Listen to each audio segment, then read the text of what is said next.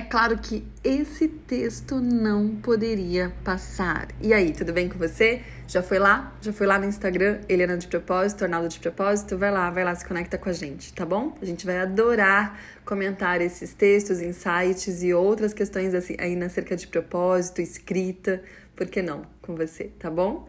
Vai lá conversar com a gente, Instagram Eliana, Nogueira, Eliana de Propósito, perdão, e Arnaldo de Propósito. Pois é, como eu comecei dizendo, esse texto não poderia passar. E ele é. O tema dele é o seguinte: Como me senti ao fazer 100 mil reais em uma semana?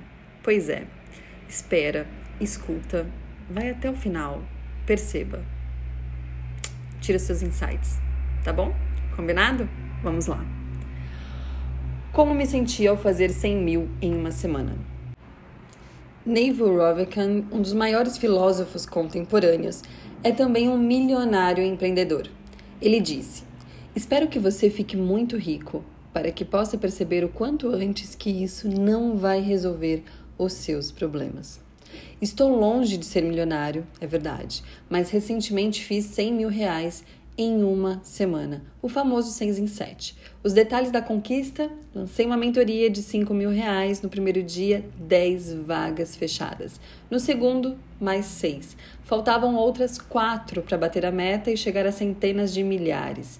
Conseguimos no quinto dia. No sexto, acordei igual, com os mesmos medos e o coração ainda palpitante as noites pós-lançamento foram das mais ansiosas da minha vida.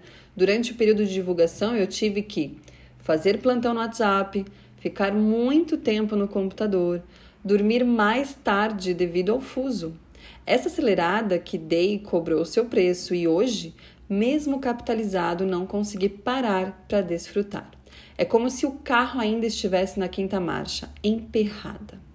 Eu sei, racionalmente, que a bolada vai ajudar, sobretudo nesse momento, me deslocando entre países nos quais a moeda é muito mais forte. Mas, ainda assim, não será suficiente para curar as feridas de lenta cicatrização.